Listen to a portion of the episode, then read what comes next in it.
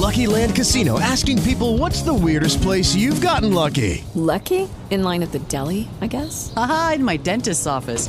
More than once, actually. Do I have to say? Yes, you do. In the car before my kids' PTA meeting. Really? Yes. Excuse me, what's the weirdest place you've gotten lucky? I never win and tell. Well, there you have it. You can get lucky anywhere playing at LuckyLandSlots.com. Play for free right now. Are you feeling lucky? No purchase necessary. Void where prohibited by law. 18 plus. Terms and conditions apply. See website for details.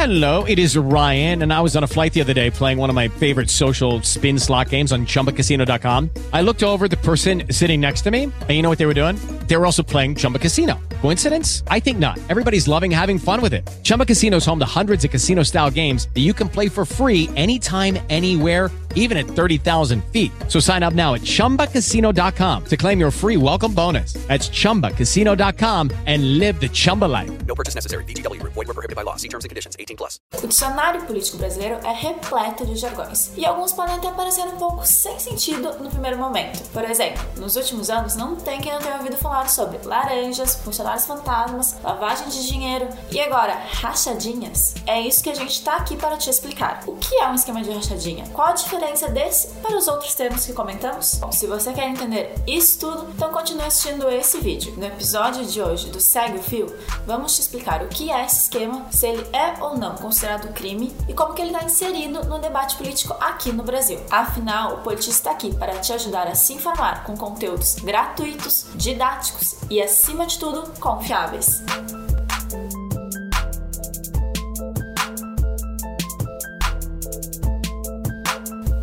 Nas últimas semanas, novos acontecimentos no chamado Caso Queiroz trouxeram o tema das rachadinhas de volta à mídia. Mas é claro que a prática não apareceu agora e tem história com outros diversos casos. Vamos começar pelo básico. O que é uma rachadinha? O esquema consiste no repasse de parte da remuneração de um servidor público ou prestador de serviços a políticos ou assessores. É bem simples, pense. Você é um político corrupto e concede uma vaga no seu gabinete alguém como uma troca de favores, sem estar muito interessado nas qualificações técnicas dessa pessoa. Ou seja, a rachadinha é um tipo de desvio de verba. O recurso que seria destinado à contratação de funcionários, na prática, acaba no bolso do próprio contratante. E como isso acontece? Todo político eleito tem uma verba para contratar servidores e assessores. É o que chamamos de montar o gabinete. Por exemplo, em Brasília, cada deputado tem direito a mais ou menos 111 mil reais mensais para contratar até 25 funcionários para trabalhar em seu mandato. E de acordo com o próprio portal da Câmara dos Deputados, as pessoas contratadas não precisam ter vínculo com o serviço público e são escolhidas diretamente pelo deputado. Para deputados estaduais, a verba muda. Como ela pode ser utilizada, também varia por estado, mas a ideia é a mesma. E você deve estar se perguntando se esse esquema é comum. Bom, como colocou Pedro Arruda, cientista político, em entrevista para o Nexo, é uma prática típica de parlamentares de baixo clero e políticos provincianos, como vereadores nas câmaras municipais e funcionários de baixo escalão.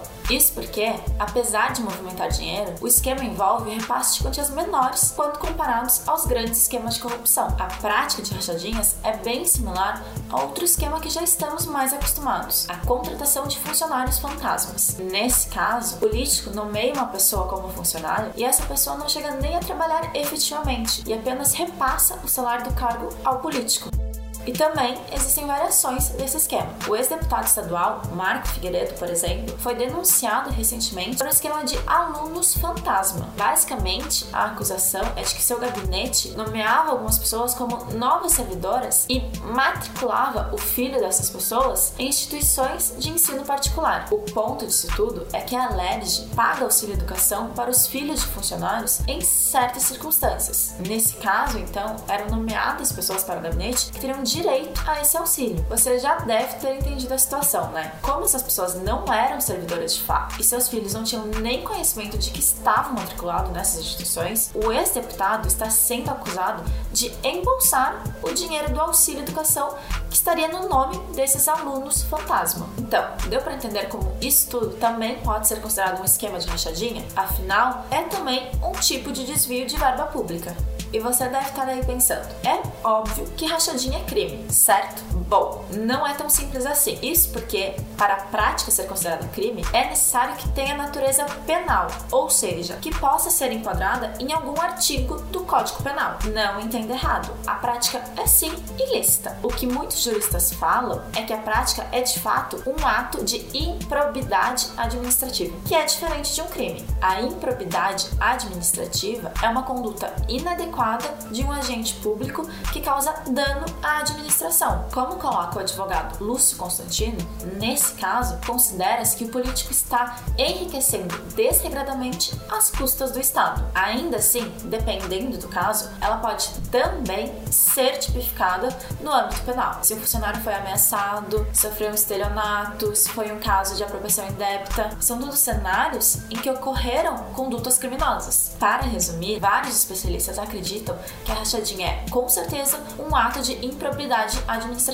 Agora, se é crime, depende do caso. Por outro lado, existem juristas que acreditam que não há esse impasse e a rachadinha por si só é um crime. Como coloca a mestre em direito público Vera Kemin em entrevista para a BBC, eu tendo a reconhecer que este ato corresponde a um crime de corrupção, a partir do momento em que o agente, utilizando-se de sua função pública, acaba por obter uma vantagem econômica indevida. Bom, e agora o que isso tudo tem a ver com o caso Queiroz que comentamos lá no início? Em 2018, um relatório do antigo COAF citou o nome de Fabrício Queiroz por conta de transações atípicas nas suas contas bancárias. Para quem não sabe, Queiroz era assessor parlamentar de Flávio Bolsonaro, o filho mais velho do presidente. Ele é ex-policial militar e ainda atuava como segurança e motorista de Flávio. A partir daí, essa história toda se tornou o centro de uma investigação no Ministério Público do Rio de Janeiro. E os dois são suspeitos agora de terem organizado um esquema de rachadinha no gabinete de Flávio Bolsonaro enquanto ele era deputado na Alerte. Fabrício Queiroz está sendo acusado de ser um intermediário nesse esquema de rachadinha do gabinete de Flávio Bolsonaro. De acordo com o Ministério Público, o ex-assessor recebeu 483 depósitos de dinheiro feito por 13 assessores parlamentares ligados ao gabinete em questão, somando mais de 2 milhões de reais. O Ministério Público do Rio de Janeiro agora suspeita que parte desse dinheiro, vindo das rachadinhas, chegava a Flávio Bolsonaro por meio de um esquema de lavagem de dinheiro a partir de uma loja de chocolate que ele é sócio no Rio de Janeiro. Vale dizer que o caso ainda está em investigação. Tanto Flávio Bolsonaro quanto Fabrício Queiroz negam as acusações. E como não é a nossa intenção analisar esse caso, e ele ainda tem várias complexidades e etapas, nós vamos parando por aqui. Mas esperamos que vocês agora tenham adquirido o conhecimento necessário para entender esse e outros grandes assuntos da política nacional.